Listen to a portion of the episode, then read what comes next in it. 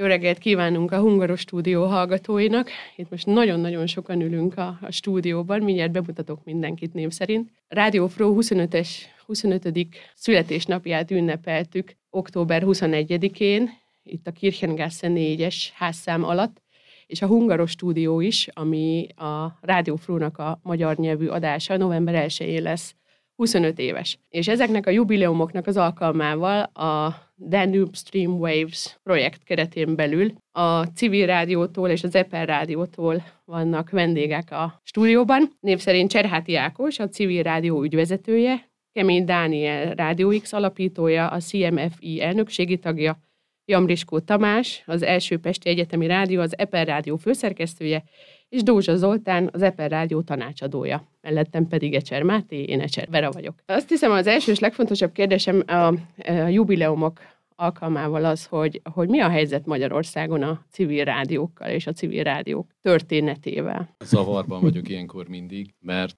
tegnap, amikor a 25.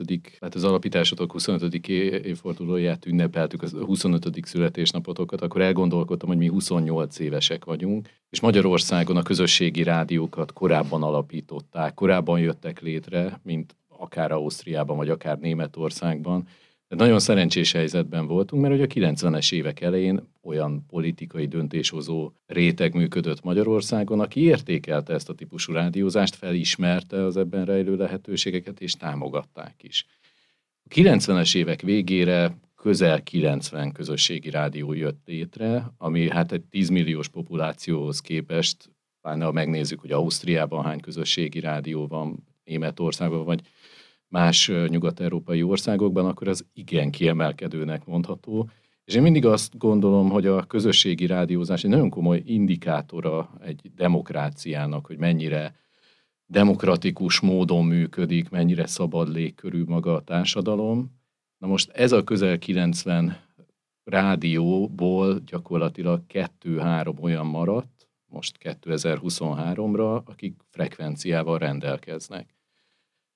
Tehát közel 80-85 rádió teljes mértékben eltűnt, ami azért nagyon jól mutatja, hogy elég komoly visszalépés történt. Nem csak a közösségi rádiózás terén, de azt mondhatni, hogy a, az újonnan bevezetett médiatörvény, ami most már 12-13 éves, az így eliminálta, gyakorlatilag megszüntette, eltüntette a közösségi rádiózást most Magyarországon. Természetesen, ahogyan a civil rádió több közösségi rádió online módon működik, de az egy egészen más lehetőség. Hál' Istennek egyébként az, hogy egy, van egy olyan csatorna, van egy olyan közeg, ahol meg lehet szólalni, mert mondjuk a 90-es években nem létezett olyan szinten az internet, ahogyan most, az egy szerencsés helyzet, hogy valahogyan mégis meg tudunk szólalni, de nem hasonlítható össze azzal, amikor egy frekvenciával rendelkezünk. Mi a helyzet az Eper rádióval? Mert hogy az Eper rádió az egyik a kevés közül, ami még bizony frekvenciával rendelkezik. Hát attól függ, hogy milyen szempontból nézzük, és én is nagy szeretettel köszöntöm a, a hallgatóinkat. Hát ez egy oldalról, mi nem régiben, kb. másfél éve nyertük meg újra a frekvenciánkat. Ez Magyarországon úgy működik, hogy először azt hiszem 5 vagy 7 évre, aztán 5 vagy 7 évre lehet hosszabbítani. Tehát először megnyered ennyi időre, és utána annyira lehet még most nem emlékszem pontosan, hosszabbítani a frekvencia használati jogosultságot. Mi egy ilyen nagyon sajátos állatfaj vagyunk egy oldalról, talán ez is tudta jelenteni azt, hogy, hogy túléltünk egy részben. Gyakorlatilag a, az EPER az úgy kis közösségi rádió, hogy egy kilométeres vételkörzete van. Amiket Ákos mondott, gyakorlatilag 2010-ben készült egy nagyobb tanulmány magyarországi közösségi és kisközösségi rádiókról, azoknak a jó 80-90 százaléka már nem létezik. Maga a közösségi és a kisközösségi rádiós, és tudom, törvény ide az, hogy ilyenek létezzenek, az egy, az egy azt gondolom, hogy egy előremutató és egy nagyon jó elgondolás volt még a 90-es, 2000-es évek környékén. Aztán egy részben változott a politikai helyzet, változott a médiaszabályozási helyzet, és nyilván változott a technológiai és társadalmi helyzet is. Ha szigorúan nézzük, akkor az Eper Rádiónak most van frekvenciája, azt, amit az elmúlt években csináltunk és csináltak az elődeim, elődeink, azokat tovább visszük, és nyilván elkezdtünk erősen nyitni a podcast platformok felé. Az Epernek szerencsére meg megvan az a fajta előnye, ami valahol egyébként egyfajta ballaszt is, de, de hát ugye navigálni kell ezekben, a, ezekben az időkben is továbbra is, hogy mi egy egyetemen vagyunk, nem az egyetem rádiója vagyunk, hanem az egyetemen vagyunk, szorosan kapcsolódunk az ELTE kommunikációs média tanszékéhez, és ezáltal például garantálunk, adunk nekik órákat a saját költségeinken, hogy az egyetemisták megismerkedjenek a tartalomkészítéssel, tudjanak egy kis technológiát rálássanak, tudjátok, hogy így megizleljék azt, hogy milyen egy mikrofon előtt ülni, milyen bele beszélni, és hogy meglássák, és egy picit építsük azt, hogy nem csak felülről lehet tartalmakat készíteni, mert azt gondolom, hogy az ilyenfajta hangalapú, klasszikus rádiós földfelszíni tartalomkészítés azért egy nagyon szűk réteg Magyarországon, és valahol egy oldalról nagyon korlátozott, és egy oldalról meg nagyon profinak is kell hozzá, hozzá lenni. Szóval csak nagyon egyszerűen az Apple az működik, mi különböző nemzetközi projektekben veszünk részt, mert hogy sokkal nagyobb mozgásteret látunk, és nagyon jó is nemzetközi kollégákkal találkozni és együtt dolgozni. Például ezért is vagyunk most itt, itt Linzben és voltunk Ulmban is, hogy, hogy ezt a The New Stream Waves projektet készítsük, um, és hozzá végezzük az oktatási, képzési, um, hát csúnyán angolul múlva empowerment, ilyen motiválási uh, tevékenységet, és, uh, és azt is, amit az elmúlt években végeztünk. Amit most mondtál, abban nekem két dolog világlott ki. Az egyik az az, hogy alapvetően van egy médiatechnikai háttér, hogy megvált, bocsánat, egy média fogyasztási háttér, ami megváltozott, plusz Nagyon. van a politikai ö, körülmények, amik szintén azt hiszem kimondhatom, hogy sújtják ezt a közeget. Egyfelől lehet erről, mm, hogy mondjam úgy nyilatkozni, hogy mennyiben maga a közeg változott meg, tehát az idők szele, hogy megváltozott a maga a rádióhallgatás szerepe, mm, fontossága, mennyire a politika hangsúlya, ezt hogy lehet ma Magyarországon megmondani? Ugye ezek a közösségi rádiók mindig is kilógtak a sorba. Az a, mi mindig azt mondjuk, hogy kicsit probléma, hogy a rádió szó benne szerepel, mert amikor a rádió szót meghallják az emberek, akkor ugye arra a készülékre gondolnak, autóban, akár otthon, hogy bekapcsolnak, behangolnak egy frekvenciát, és megszólal egy műsorvezető, egy műsor, beszélgetések, zenék, és a közösségi rádió, és vannak hírek benne, leginkább a hírekről szokták a legtöbbször azonosítani a rádiót, de hogy a közösségi rádió mindig is más volt. Egyrészt nagyon törekedtünk például mi a civil rádióban arra, hogy ne olyan legyen, mint mondjuk a közszolgálat, és ne olyan legyen, mint a kereskedelmi, hanem egy, egy, egy alternatív más vonalat képviseljen, azért felismerhetően rádió legyen, de picit furán hangzik, de hogy maga a műsor és a műsor folyam, az szinte olyan mellékterméke volt annak, hogy mi közösségeket vonzunk be, hogy azt mondjuk a helyi romáknak, hogy gyertek és csináljatok műsort, mert egyébként is sehol nem tudtok megszólalni. Lehet, hogy a hírekben szerepeltek, mint akár bűnözői tendenciák, vagy valami olyan mély szegénységi probléma, de soha nem ti csináljátok azt a műsort, és soha nem titeket szólítanak meg igazán, hanem rólatok csinálnak valamit ugyanez a kerekes székesek, a gyengén látók, és csupa olyan közösség, akikkel hát ilyen témaszinten foglalkoznak azok a hagyományos rádiók, akik mi nem akartunk soha lenni. Tehát sokkal fontosabb volt az, hogy bejöjjenek azok a helyi romák, azok a helyi közösségek, és egyébként létrehozzanak egy rádióműsort. Tehát ez, ez nagyon más típusú gondolkodásmódot jelent, a, a mai napig ezzel próbálkozunk. És bocsánat, hogy a kérdést, az eredeti kérdés, hogy mi volt, hogy, hogy megváltozott a... Szerintem gyakorlatilag tökéletesen válaszoltál rá, mert igazából az én kérdésem is olyan értelemben véve rosszul volt föltéve, hogy ez egy nagyon fontos kiegészítés, hogy a közösségi rádiózás az nem a klasszikus mainstream rádiózás, tehát az a kép, ami az átlagos ember fejében él a rádióval kapcsolatban, az nem az, amit mi rádióként, vagyis mi csinálunk, mint rádiózás, és ez szorult vissza. Igazából a Magyarországon nem teljes általánosságban, tehát visszamenve a kérdésemre, hanem a közösségi rádiózás visszaszorulásának a körülményeire lettem volna kíváncsi, hogy milyen mértékben lehet, ha lehet, politikát vagy trendeket ezért károztatni. Szerintem ez egy nagyon hosszú folyamat volt, és én is köszönöm szépen a meghívást, meg örülök, hogy itt lehetek.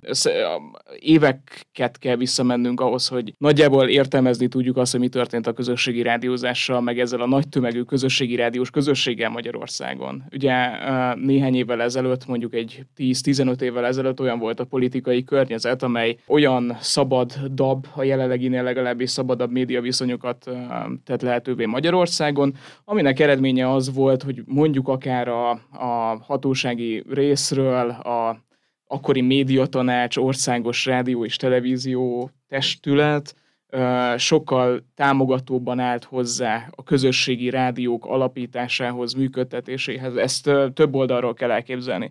Egyrészt a pályáztatási folyamat a jelenleginél mindenképpen mondhatni liberálisabb volt. Másrészt számos lehetőséget teremtettek arra, hogy a rádiók különböző pályázatokon induljanak el, és a, a működésükhöz valamiféle finanszírozást szerezzenek.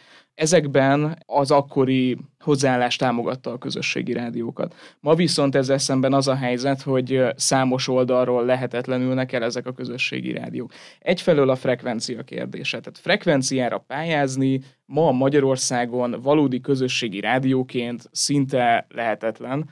Figyelek, csak annyit, hogy uh, ahhoz, hogy mi ugye ezt a pici frekvenciánkat megkaphassuk, igazából egyáltalán pályázhassunk rá, amiből egyébként pénzt például mi nem nagyon tudunk piaci alapokon szerezni a reklámok, meg a pici sugárzási keretek miatt, ahhoz körülbelül három embernek közel egy hónapig kellett dolgozni, és a végén 200 oldalas pályázatot kellett leadnunk, olyan szigorúsággal, hogy a következő öt évre megtervezzük, hogy milyen műsorok lesznek, mikor, milyen időablakban. Abszolút, amit Tamás említ, nagyon fontos, mert hogy olyan dokumentációs körülményeket és feltételeket szabnak például egy pályázat során, ami egész egyszerűen abszurd, nem értelmezhető.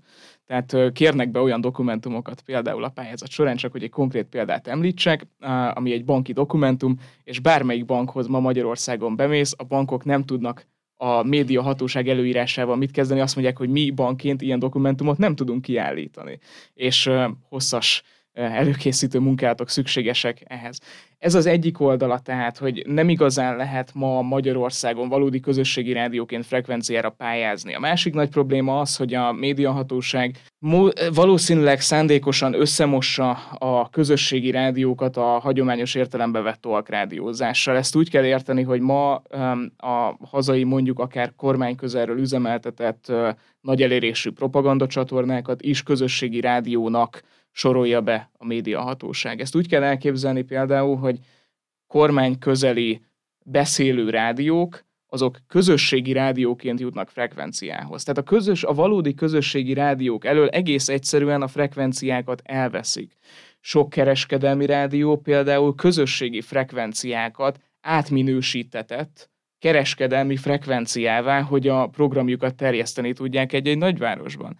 Szóval elfogyott a tér a valódi közösségi rádióknak a pályázásra, és amit itt említettünk az előbb, és bocsánat, még egy mondatot teszek csak hozzá, hogy olyan abszurd követelményeket állítanak a közösségi rádiók elé, hogyha ne adja Isten véletlenül egy közösségi rádió frekvenciát szerez, akkor is a legnagyobb kihívás az, hogy azt hogy tartsa be különböző kvótáknak kell megfelelni, magyar zenei kvótának, közszolgálati kvótának, ö, nem tudom, ö, mi, mindenféle ö, szempontrendszereknek, és hogyha ettől akár csak egyszer is eltér az adott rádió, és aztán megteszi mondjuk ezt még egyszer, az már egy olyan ok, amiért a frekvenciáját elveszheti. Jön a bünti. Jön a büntetés, és természetesen ez kiegészül még más hatósági kötelezettségekkel. Például a klubrádió frekvenciáját, ami az utolsó egyik ilyen szabad Don szóló szabad rádió volt a magyar éterben. Kettő évvel ezelőtt arra hivatkozva vették el, mert hogy a rádióknak kötelező leadniuk egy adatszolgáltatást arról, hogy egy adott nap mennyi zenét adtak, mennyi szöveges tartalmat, és hogy ezt a sugárzás 5 vagy 6 vagy 7 éve alatt azt hiszem négyszer nem tették meg időben. Tehát megtették, de négyszer nem időben küldték be. Hát el tudjuk képzelni, hogy mekkora óriási hiba ez. szóval mind finanszírozási, mind más egyéb területekről is nagyon-nagyon-nagyon nehéz ma a közösségi rádióknak működni, és, és hát persze elindulni ezen, a, ezen az úton Magyarországon. A képbehelyezés véget. Tudunk valamilyen számot mondani arról, hogy nagyságrendileg hogyan változott mondjuk a tízes évek elejéhez képest a 20 évekre, és most tényleg csak a közösségi rádiózásról beszéljünk. Hogy mennyi rádió Hogy mennyien, nem, ha, mennyien hallgatták, mérhetőség. Ugye abból a speciális működési modellből, hogy igazából nem a hallgató küldözése volt a legfőbb szempont, tehát mi tudtuk azt, hogy ha lakodalmas rockzenét játszanánk, akkor biztosan több hallgatónk lenne, Lehet, hogy az kellett a reklámbevételünk is, de mi ezt tudatosan elkerültük. Tehát nem azt néztük, hogy hány hallgatónk van.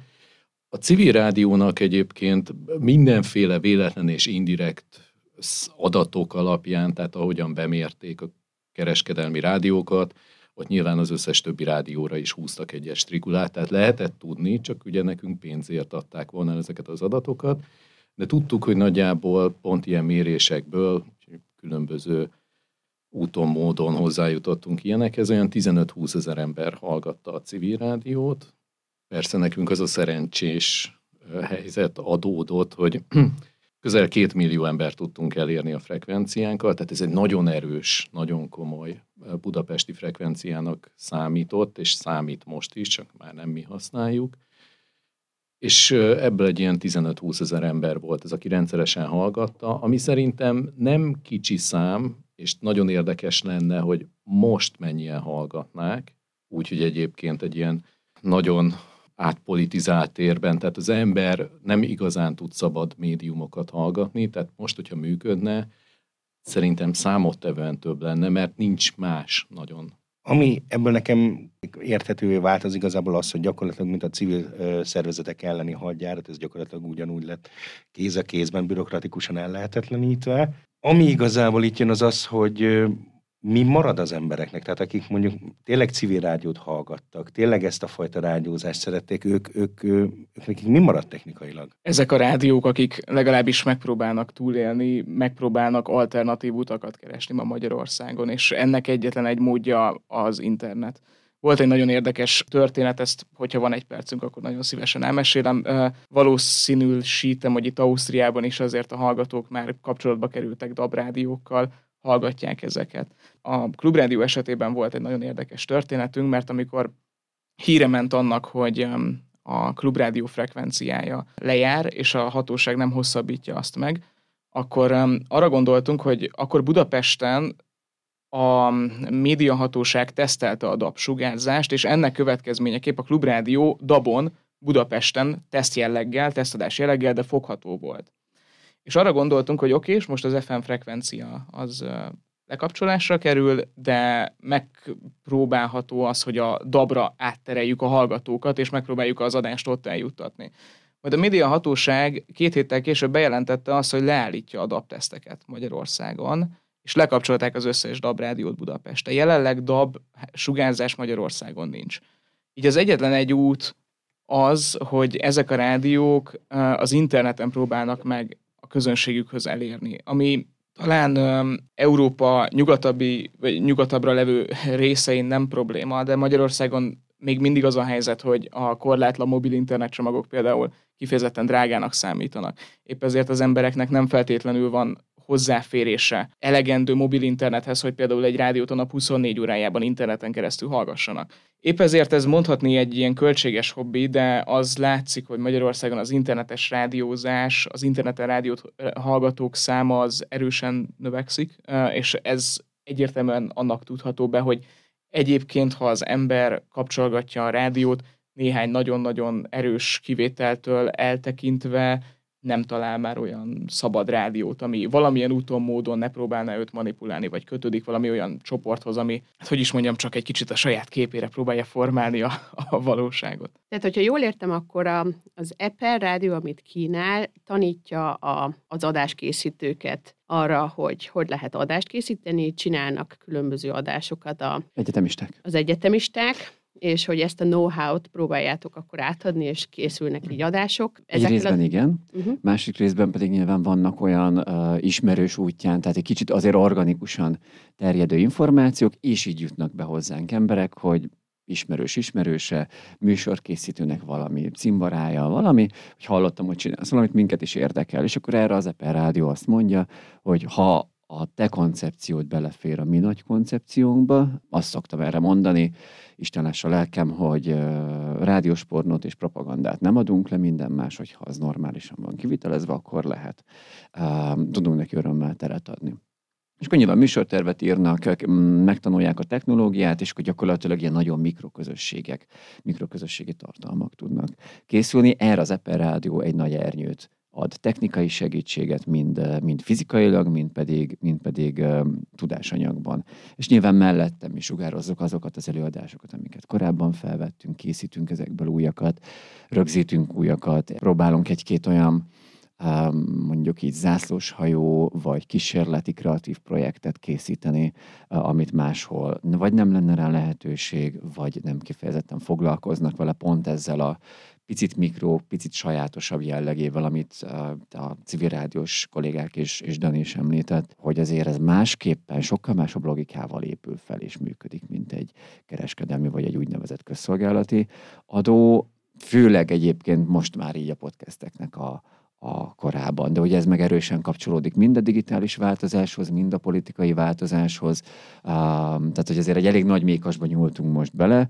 A politikai és digitális változás, változáshoz csak egyetlen gondolatot, hogy nagyon függ attól, hogy milyen perspektívából nézünk erre. És csak egy gondolatot fűznék ahhoz, amit Tamás mondott itt az előbb, illetve a kérdésedre is előbb, amit feltettél, visszafűznék, hogy nagyon érdekes átalakuláson mennek talán át most a közösségi rádiók Magyarországon, pont a változó környezet miatt. Tehát a közösségi rádiók bizonyos értelemben elkezdenek új utakat is keresni, hiszen megnőtt az a felelősség, hogy szabad rádióként még van tér arra, hogy a hallgatókhoz szóljunk. A közösségi rádió az egyetlen egy eszköz, a nyilvánosságban szabadon elérhető eszköz mondjuk arra, hogy emberek bemenjenek, és a a valóságot az ő szemszögükből közvetítsék, és ne úgy, ahogy azt a propaganda megálmodta, és valaki megírta, és valaki meghangosította. És, a, és ez szerintem egy valós és komoly édes terhet ró a közösségi rádiókra. Tehát megnő az a felelősség, hogy igen, mi itt vagyunk, megmaradtunk szabad rádiónak, és nekünk ezzel kezdenünk kell valamit, ezt, ezt nekünk, hogy is mondjam, csak használnunk kell, hisz felelősségünk van abban, hogy, hogy mi, még, mi még megmaradtunk, és mi még tudunk szabadon szólni egy ennyire változó környezetben. És pont ezért fontos a, a médiatudatosság. Az, hogy egyrészt mi is tanuljuk, mi is gyakoroljuk, és ezt azért közönségnek is átadjuk nagyon sokfajta uh, megoldással, és nyilván nem csak mi, hogy, uh, hogy amit fogyasztunk, ami szembe jön velünk, bárhol, bármilyen tartalom, azt megfelelő kritikai és racionalitás érzékkel kezeljük. És amikor mondjuk erős túlzással egy közszolgálati rádió nagyon profin és szépen hangzik, akkor nem biztos, hogy a valóság az, amit elmondja. És a másik oldalról, hogyha egy közösségi rádió kicsit sután hangzik helyenként, vagy nem a legszebben beszél a hírolvasó, vagy az, aki valakivel beszélget és elmondja a saját perspektíváját, az nem azért, hogy is mondjam, rossz, mert nem hangzik túl jól, mert nyilván ezt mindenki döntse magának. És ugye pont emiatt a, a nagy-nagy megváltozott és ezerszerű, ezerféle tartalomfogyasztási um, most tudom, labirintusban, nagy-nagy területen, kifejezetten fontos az, hogy az ember mit választ, hogyan választ, az neki mennyire megbízható, és inkább mennyire őszinte. Mert most nyilván tudunk csinálni egy nagyon megbízhatónak tűnő és hangzó műsort, ez önmagában. És csak még egy gondolat, és mennyire vagyunk kíváncsiak, mennyire vagyunk nyitottak akár személyes történetekre, olyan, olyan dolgokra, hogy kimegyünk az utcára, és megkérdezzük a linzieket, hogy mondjuk miért szeretnek itt élni. Tehát itt is ugyanúgy vonatkozik az az általános mondás, hogy az vagy, amit fogyasztasz. Azt hiszem. Igen, igen, és még egy dolgot hadd dobjak csak be, csak hogy megint a hallgatók lássák ennek a komplexitását. Ugye pont azért, mert alacsony költségekkel és az alacsony forrásokkal dolgoznak a közösségi és kisközösségi rádiók, ezért nagyon szükség van arra, hogy az ember jól találja ki. Nagyon meg kell gondolnunk, hogy mire mekkora időt, energiát rakunk bele. Most például mi gondolkodunk és elkezdünk majd dolgozni a mesterséges intelligencia alapú olyan megoldások, amivel időt és energiát tudunk megspórolni magunknak egy oldalról, és a másik oldalról pedig segíteni a közönséget, hogy olyan tartalmakat találjon, vagy bármilyen olyan megoldást adjunk nekik, amivel mondjuk egy AI kitalálásával és összerakásával mondjuk négy-öt embernek a munkáját tudjuk, hát nem is tudom, megnyerni, megspórolni egy évben, amit aztán tudunk másra használni. Ebben, ebben az ügyben dolgozunk együtt Zolival, aki egy aki IT tanácsadó, és, és egy egészen jól ismeri ezt a területet, és nyilván őt is érdekli a közösségi tartalomkészítés. Így van, abszolút. Ez egy rendkívül érdekes terület, mind maga a közösségi rádiózás természetesen, és mind maga a mesterséges intelligencia is, ami nevezzük egy ilyen ernyő kifejezésnek, mert ugye ez nagyon sok mindent magába foglal, nagyon sok különböző gépi tanuláson alapuló eszköz áll már most a rendelkezésünkre, amik külön-külön is jók és működőképesek, ám az igazi ereiket akkor tudják megmutatni, hogyha ezeket egymással össze tudjuk kötni, ideális esetben egy automatizált módon, és akkor így egy olyan munkafolyamat létrehozása a cél, ami magába foglal több ilyen eszközt, és hatékonyan tudja segíteni a műsorkészítést, mind az előkészítő munkák, mind utómunkák során, mind akár a, az adás tekintetében.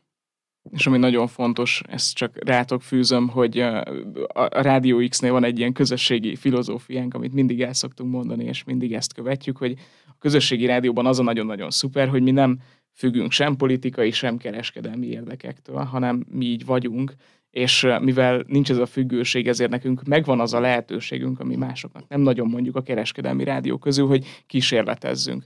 Nekünk nem függ tőle semmi maximum nem jól sikerült, de a hallgatónál feltételezünk egy olyan értési szintet, hogy azt mondja, hogy hát oké, de ettől függetlenül tovább hallgatom, mert vannak érdekes dolgok nálatok.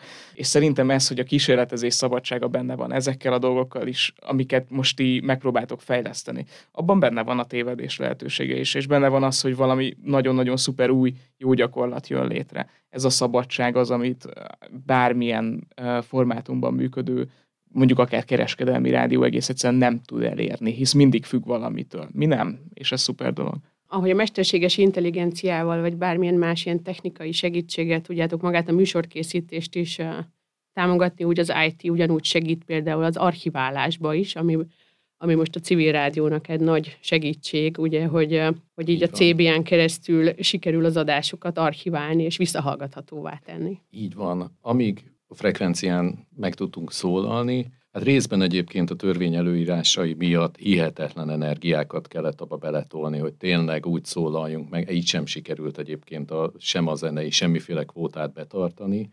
De hogy erre ment el az összes energia, és kevésbé foglalkoztunk azzal, hogy hogyan nézünk ki az interneten, ott mennyien hallgatnak minket, mennyien fognak rátalálni egy-egy műsorra, és amikor persze már csak idézőjelben téve csak az internet maradt, ott ugye az emberek nem feltétlenül hallgatják abban az időben, amikor a, maga az a műsor szól. És nagyon sok levelet és visszajelzést kaptunk, hogy hát ezt hallgattam az előtt frekvencián, de most így nem találom a weboldalon, hol vannak a korábbi műsorok, teljesen zavaros, és hát tudtuk mi ez, csak akkor így nagyon élesen szembesültünk azzal, hogy Hát ezzel nem nagyon foglalkoztunk, és valóban most már az a legfontosabb számunkra, hogy ezeket a műsorokat megtalálják téma szerint. A műsorvezet bármi, amire rákeresnek, kidobja egy rendszer. És hát ez nagyon sokba került volna, mi, és eleve léteznek olyan rendszerek, amelyek ezt a problémát tudják kezelni, és itt jött képben a Danube Streamwaves projektnek a, a harmadik ilyen állomása, ami mostani előtt volt, ahol felajánlották nekünk, hogy erre a Cultural Broadcast Archive-ra, a CBA-ra létrehoznak egy magyar kezelői felületet, és akkor lesz egy ilyen magyar csatorna, ahol egyébként más közösségi rádiók is fel tudnak tölteni műsort. És az volt a nagyon nagy, és a most is az a nagyon nagy előnye, hogy persze az embereink elkezdték használni így kicsit ügyefogyott módon megkapkodva azokat a különböző csatornákat, platformokat, lehetőségeket, amelyek így rendelkezésükre álltak, de hogyha az ember átalált egy műsorra, akkor nem nagyon tudta azonosítani, hogy ez civil rádiós műsor, nem látta az összes többit. A CBN viszont, ha az ember elmegy, hogy civil rádiót, az összes műsorunkat ki tudja dobni, azoknak a különböző epizódjait, tehát ez egy hatalmas nagy lehetőség volt számunkra, hogy egy ilyen eszközön keresztül gyűlnek azok a műsorok egy archívumba, amit meg tudnak találni a hallgatóink. Abszolút, és háttérinformációnak megjegyzem egyébként, hogy a Hungaros stúdió is e, e, dolgozik ezzel a CBA-val, és tölti föl, és archiváljuk a, az adásainkat, amit nagyon szeretek benne, például, hogy teggelni lehet, tehát, hogy abszolút lehet kulcs szavas kereső és keresést is használni vele. Én is még, bocsánat, gyorsan ezt elmondom, hogy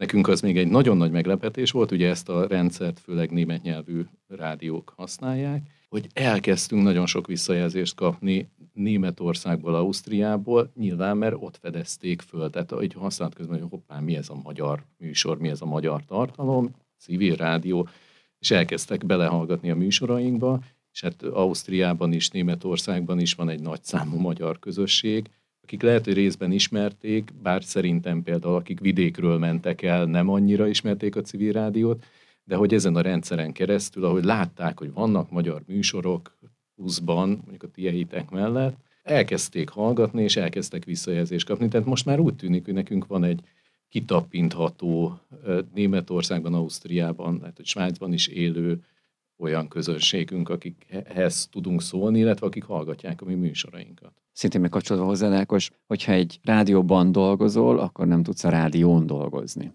és nagyon sok ilyen jellegű archívum, AI használat, hasonló automatizációk azt tudják neked adni és segíteni, hogy ne, nyilván a legjobb értelme ne a rádióban dolgoz, hanem rajta és akkor ez a másfajta, másfajta megoldások.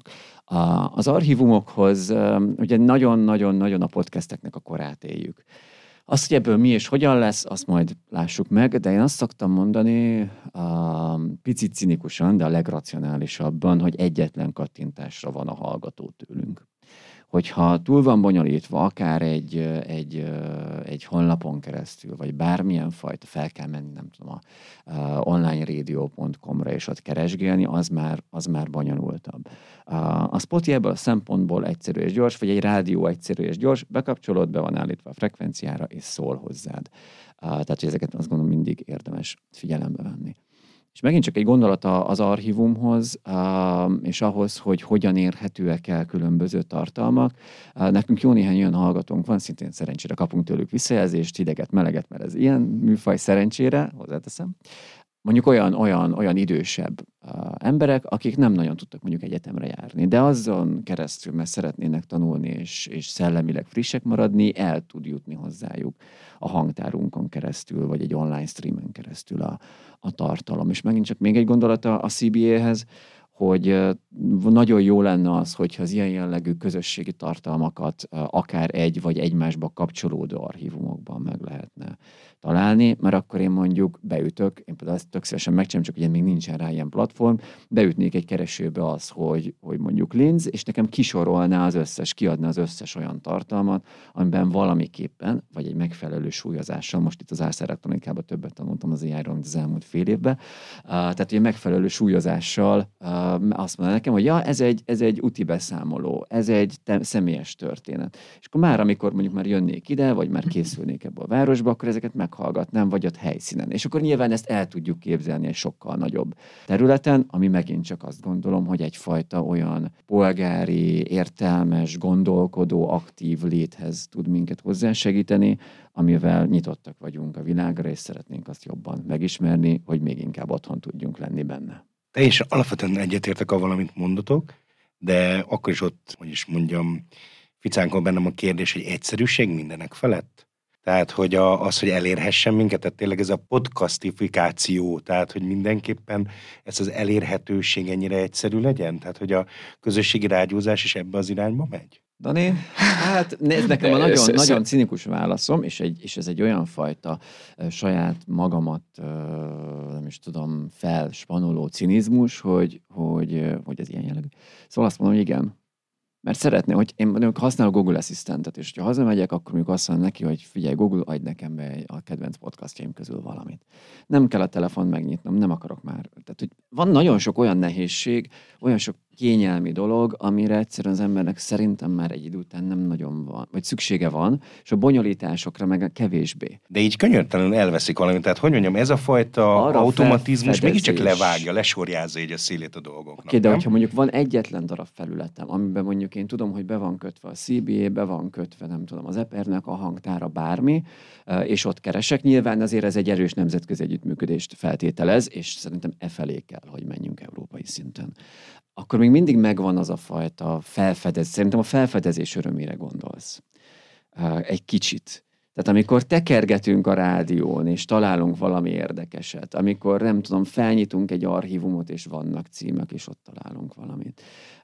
Vagy, vagy nyilván a befektetett időenergiának a tükrében valamit megtalálni, hogyha nehezebben találtam meg, akkor az sokkal értékesebb nekem. Emlékezzünk csak arra, hogy milyen volt egy zeneszámnak a címét megtudni még a klasszikus régi földfelszín rádiózásban. Amit szerettem volna hozzátenni, hogy szerintem értem, hogy mire gondoltok, hogy elveszik valami, amikor áttesszük ezt a rádió dolgot egy másik platformra. Egyfelől szerintem azt értenünk kell, meg szerintem minden rádiónak ezzel lépést kell tartani, hogy a lineáris adás egy nagy problémája, hogyha mondjuk 17 órakor hangzik el egy műsor, akkor nekem ott kell ülnöm a rádió mellett 17 órakor, és nekem az egy órás program.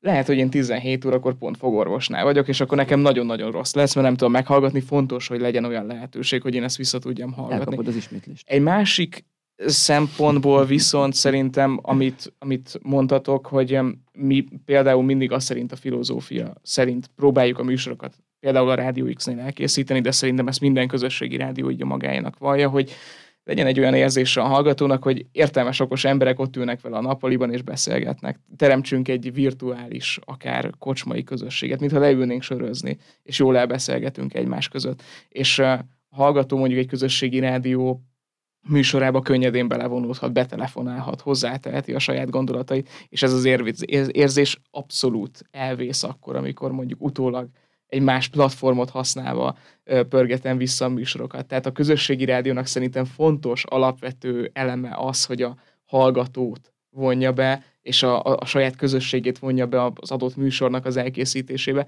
és ez valóban némiképp veszít az értékéből akkor, amikor a klasszikus rádiós formátumokat megpróbáljuk áttenni egy másik közegbe. Fontos, de, de persze valóban elvész valami. Valami értéket veszít valóban, egyetértek, de valami másfajta íze lesz neki hozzá. És hát ugye az idők azok, azokhoz változnak.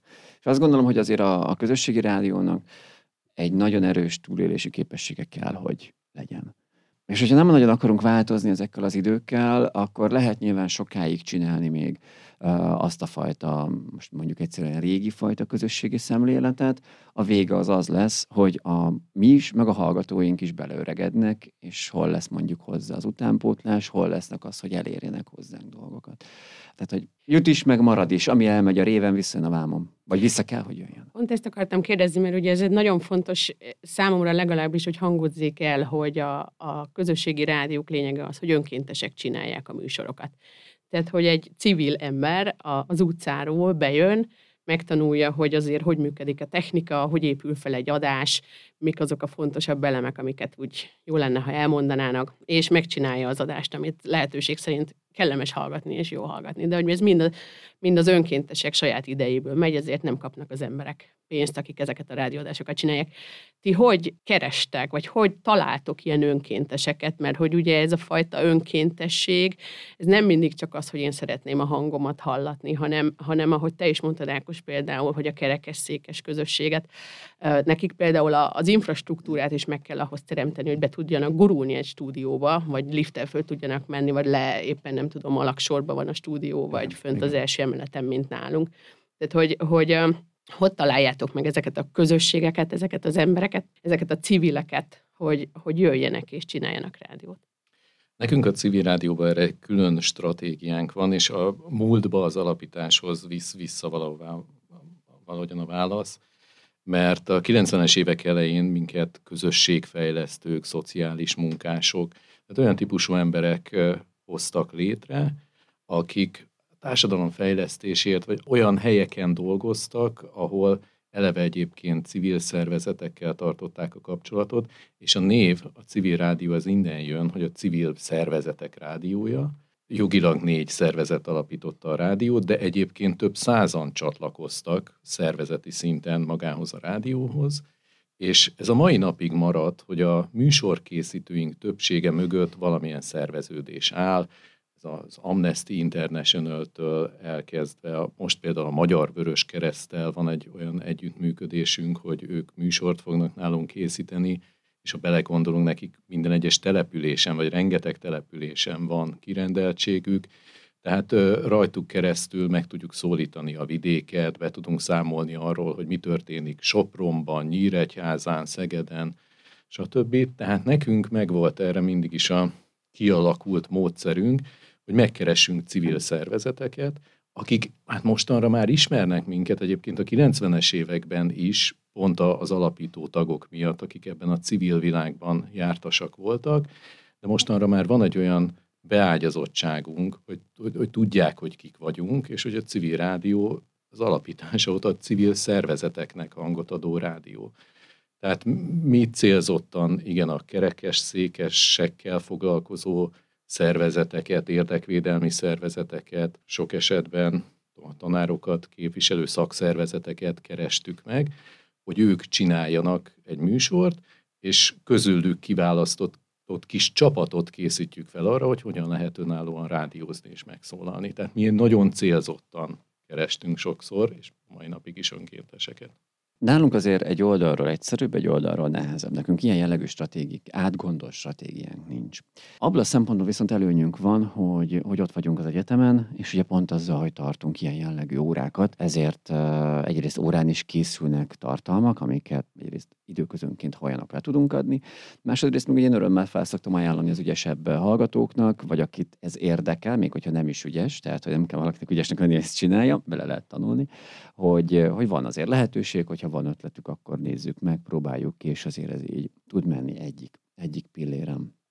A másik pilléren az, amit már korábban mondtam, hogy hallotta valaki, hogy valamilyen haverja haverjának a haverja nálunk rádiózik, és hogy itt milyen állítólag jó, és szabadon lehet, meg rugalmasan oldjuk meg ezeket, és akkor azt mondja, hogy figyelj, én ismerem ezt, mit lehet nálatok csinálni. És én erre általában azt szoktam, hogy üljünk le egy kávéra, beszélgessünk róla, ugye azért a személyes kapcsolat az, az azt gondolom mindig fontos, nem csak oké, hogy valaki tud írni egy jó adástervet, hát Istenem, nagyon sok magyar bármilyen szintű rádióban tudnak írni egy jó adástervet. Ha nem az, hogy tényleg milyen az emberrel beszélgetni, mit gondol dolgokról, és ez nem egy csúnyán mondva ideológiai szűrés, mert felőlem jöhetnek a szél, hát viszonylag középszélbalosok, meg a középszél jobbosok is most egy két ilyen nagy szélső értéket mondjak tartalmat csinálni, hogyha azt a tartalmat, azt a beszélgetést, azt meg tudják oldani tisztességesen, korrekten, és el lehet benne mondani azt, hogy nem tudom, én inkább nem tudom, hogy macskát szavaznék meg miniszterelnöknek, hogyha meg tudja indokolni.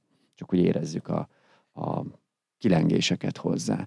És nyilván ott van a, ott van a harmadik uh, megoldás, amit én viszonylag ritkán alkalmazom, csak indokolt esetekben, hogy uh, különböző ismerőseimet, ismerőseim ismerőseit, vagy valaki, akiről azt látom, hogy jót tenne neki, érdekes volna valamit csinálni, akkor megkérdezem, hogy figyelj, nem nézel be valamikor. Tehát, hogy ez, ez, ez így a Rádió X részéről mondom csak, hogy mi sem követünk egy nagyon-nagyon erős stra- stratégiát, hisz minek, hisz valahogy mindig történik. Mi azt tapasztaljuk, hogy akkor, amikor bizonyos mikroközösségek becsatornázódnak a rádióhoz, és elkezdenek mondjuk műsorokat készíteni bármiről, ami egyébként őket foglalkoztatja. Nálunk egy nagyon érdekes példa az, hogy hétfőnként este 7 órától van egy gamer műsorunk, ahol a hazai gamer közösség készít e-sportról és mindenféle ilyen irányokról nagyon-nagyon érdekes műsorokat, és azt vettük észre, hogy amikor ezek a mikroközösségek becsatornázódnak, akkor elkezdenek a híre terjedni, és akár organikusan is megtalálnak minket ilyen emberek, hogy hú, hát nagyon érdekes volt ez a téma, de mi is csinálunk ilyen érdekes dolgokat, esetleg szívesen részt vennénk a rádió készítésében, vagy csinálásában, mi is elmondanánk, hogy velünk mi van. És ez, ez egy folyamatosan öngerjesztő folyamat, és ez nagyon jó látni, hogy szájról szájra terjed, és bővül az a a, a közös, nem is tudom, hogy itt tegnapi napon valaki használta ezt a fogalmat, hogy tulajdonképpen a közösségi rádió az közösségek közössége. Tehát sok közösség egy helyen tömörül egy közösségi rádióban, és valóban mi is azt vesszük észre, hogy hasonló módon vagyunk képesek újabb és újabb kis közösségeket becsatornázni magunkhoz, akik a saját kis műsorukat és hangjukat hozzáadják a rádióhoz, és ebből előbb-utóbb egy, egy, egy szuper massza jön létre, amiben mindenkinek megvan a saját szerepe. Picit fordítsuk meg most a dolgot. Ti hogy látjátok most, hogy külföldön voltatok, több helyen is, ti mit tapasztaltatok, mint közösségi rádiós szemmel, hogyan éltétek meg ezt az utazást? Én mindig nagyon irigy vagyok. Egyrészt a, a körülményekre, hogy azt látom, hát majdnem mindegyik közösségi rádiónál, amelyhez volt szerencsém eljutni, hogy fantasztikusak a stúdiók, rend van, például ami nálunk nem, már nem tudunk hogyan. Mondd azt, hogy kreatív káosz van. Mindig valamire hivatkozunk, hogy most éppen miért van az a fajta felfordulás. Egy éve mondom azt, hogy átszereljük a stúdiót. Nem mondjátok a senkinek. És hát nagyon irigy szemmel nézem, hogy rend van, gyakorlatilag úgy tűnik, hogy ha valami bedöglik, akkor van helyette egy, egy B-terv, tehát berakjuk azt a másik számítógépet, és hogy egyfajta nyugalom árad a, ezeknek a rádióknak a működéséből, mint hogyha nem kellene, tehát mi napi szinten iszonyatos harcokat futunk azért, hogy mi lesz majd a következő héten, és ha már két hónapra előre látunk, akkor lekopogjuk az asztalon, pedig hát két hónap semmi. Tehát mindig valami isteni csoda ment meg minket attól, sőt, én már egyébként évek óta mondom, hogy mi becsődöltünk, csak valahogy nem hiszik el az emberek, és jönnek az önkéntesek, és csinálják a műsoraikat, és akkor mindig széttárom a karom, aztán valahogyan mégiscsak tovább lendülünk a dolgokon, de mindenféle racionalitás az azt mondatná, hogy nem szabad ezt nekünk csinálni, hát nincs pénzünk, hát semmi, hát de mindig a közönségünk visszajelzései, az önkéntesek, hogy jönnek, hogy a közösségek akarnak műsort csinálni, ez az, ami mindig túllendít minket a dolgokon. És nagyon irigylem, hogy tényleg akár német, bármely közösségi rádiót, akiket én, én láttam és eljutottam, ott azt láttam, hogy azért olyan nyugodt körülmények vannak, Persze mindig tudunk a problémáinkról beszélni, ez lehet generációs, hogy kevesebb fiatal sikerül bevonzani, inkább idősödő korosztály van jelen a rádióba, vagy vannak olyan anyagi jellegű gondok, vagy hogy a frekvenciákat így úgy átminősíthetik, veszélyben vannak, de azt láttam, hogy azért Nyugat-Európában majdnem mindig sikerül valamiféle megállapodásra jutni, megegyezést kötni állami szervekkel, tehát valami mindig történik, aminek egy ilyen pozitív kicsengése van. A mi életünkben a legpozitívabb, hogy még mindig létezünk, hogy talpon vagyunk. Világos, hogy ugye itt a külföldi rádióknak sokkal erősebb anyagi bázisuk van, és bizonyos szinten a technikai felkészültség is jobb. Ugyanakkor azt gondolom, hogy a modern technológiák, most gondolok itt a mesterséges intelligencia eszközökre, az egy teljesen kiegyenlített terep, tehát ugyanarról a rajtvonalról indulunk mindannyian, és ebben a tekintetben mi ugyanazokat a dolgokat meg tudjuk csinálni, mint ők, ugyanazokat a dolgokat el tudjuk érni, illetve talán még többet is, hiszen nekünk a kevesebb anyagi erőforrás az egy igen erős motivációs eszköz biztosít, hogy minden lehetőséget felhasználjunk arra, hogy jobban, hatékonyabban és gyorsabban, ügyesebben csináljuk azt, amit csinálunk. Ákos szerintem egy nagyon pontos és jó kifejezést használt, hogy nyugalom árad ezeknek a rádióknak a működéséből. Magyarországon, hogyha egy közösségi rádiót szeretnél működtetni, akkor azzal mindig, mindig valami történik, valami olyan negatív dolog, amin át kell lendülni. És itt van egyfajta nyugalma olyan értelemben, hogy itt valóban van egy olyan támogatott közeg, ami lehetővé teszi azt, hogy itt emberek közösségi rádiót csináljanak. Ez nálunk nem feltétlen mondható el. Mondok egy példát, itt a születésnapotok kapcsán kaptatok egy köszöntőt talán a a tartományi kormányzótól. És az elnöktől is. És az elnöktől is. Na most pont mi itt Ákossal az idefelé úton beszéltünk arról, hogy mi hát elnökök és helyi kormányzók jó kívánságait a közösségi rádióknak valószínűleg nem tennénk a ki a falra. Ugyanerről Tehát... beszélgettünk az Olival, és pont az jött az ötletem, mert lesz, egy, lesz majd egy sajtó nyilvános bemutatónk egy, egy projektindításhoz, hogy én ki fogom küldeni a a különböző magyar patentátoknak, hogy figyelj, ez lesz, szívesen meghívunk mindenkit, de hogyha nem tudtok jönni, semmi probléma, szívesen fogadunk egy videó üdvözletet is. Nagyon érdekes az, hogy, hogy um, ez is egy nagyon jó ötlet, én támogatom ezt, ezt, meg, ezt, az, meg, ezt az elgondolást, hogy, de hogy, hogy én bevallom, hogy amikor otthon néztem ezt a videót, egy picit így, így nem akarok túl szentimentálisan hangozni, de egy kicsit el is érzékenyített, hogy nagyon jó az, hogy vannak emberek, döntéshozók, akik megértik, legalábbis egy szóbeli gesztus szintjén azt, mert ne tegyük, persze, nem ne éljünk illúzióba, hogy politikusok, persze ez a dolguk, de legalább szóbeli gesztusok szintjén értik és próbálják közvetíteni azt, hogy tudják, hogy mi az a közösségi rádió, és ezt elismerik. Nagyon szépen köszönöm ezt a megjegyzést, ez, ez tényleg születmelengető volt. Egy nagyon fontos megjegyzés, hogyha annó az FPÖ jelöltje nyert volna az államfő választáson, akkor szerintem azért ez nem történt volna meg.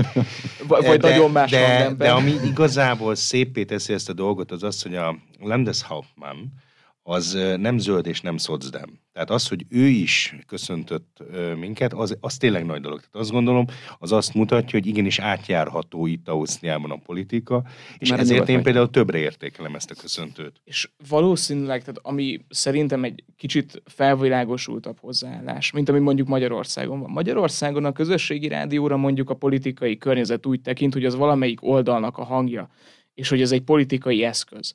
Viszont, amit meg kell érteni politikai oldalaktól függetlenül is politikai szereplőknek, hogy a közösségi rádió önmagában már a létezése miatt is fontos, mert hogy egyrészt közösséget alkot, nagyon-nagyon társadalmi szempontból nagyon fontos párbeszédeket generál, és a demokráciának egy olyan működtető motorja, ami nélkül a demokrácia fogalma, az egészséges demokrácia fogalma ért, értelmezhetetlen. Tehát ez nem egy pártpolitikai szócső, hanem egy, a demokráciának egy olyan oldalaktól teljesen független eleme, ami elengedhetetlen, és aki ezt megérti, az szerintem nagyon-nagyon sok lépéssel előrébb jár, mint mondjuk mi Magyarországon, mert hogy sokan idegenkednek attól, hogy úristen, közösségi rádió, nem tudjuk, hogy mit csinál ez, és nem is nagyon akarjuk megérteni, de aki ezt veszi a fáradtságot és megérti, az nagyon-nagyon-nagyon előrébb van ezzel. És ez is nagyon erősen hozzátartozik a már említett társadalom ellenálló képességéhez és a médiatudatossághoz. Mert hogyha, most mondok egy nagyon elrugaszkodott példát, de érteni fogjátok, mert hogyha mondjuk az oroszok elkezdik szórni az, hogy Zelenszky valójában egy gyík ember, és ők ezt nyomják online, akkor az egyszerű állampolgár, aki ugye nem tud mert családja van, mert munkája van, nem tud sok időt eltölteni az internet világában, akkor honnan fog tájékozódni? Hogyha nyilván az állampárt is leuralja a médiát, tök mindegy, hogy melyik, akkor lehet, hogy ott azért ez visszhangzik ez a, ez a fajta ide. De hogyha vannak különböző fajta médiumaink, közösségi rádió. Akkor a civilben lehet, hogy pondumálnak erről, behívnak egy nem tudom, biológust, aki elmondja, hogy hát igen, a retinája alapján nem gyík ember, most megint csak túlzok. Az eperben mit csinálunk belőle egy, egy beszélgetés, hogy szerintetek annak tűnik. Tehát, hogy ebből a sok-sok apró dologból össze tud állni az, hogy valamilyen hírt, információt, vagy csak egyszerűen szemléletet különböző szempontokból ismerjünk meg.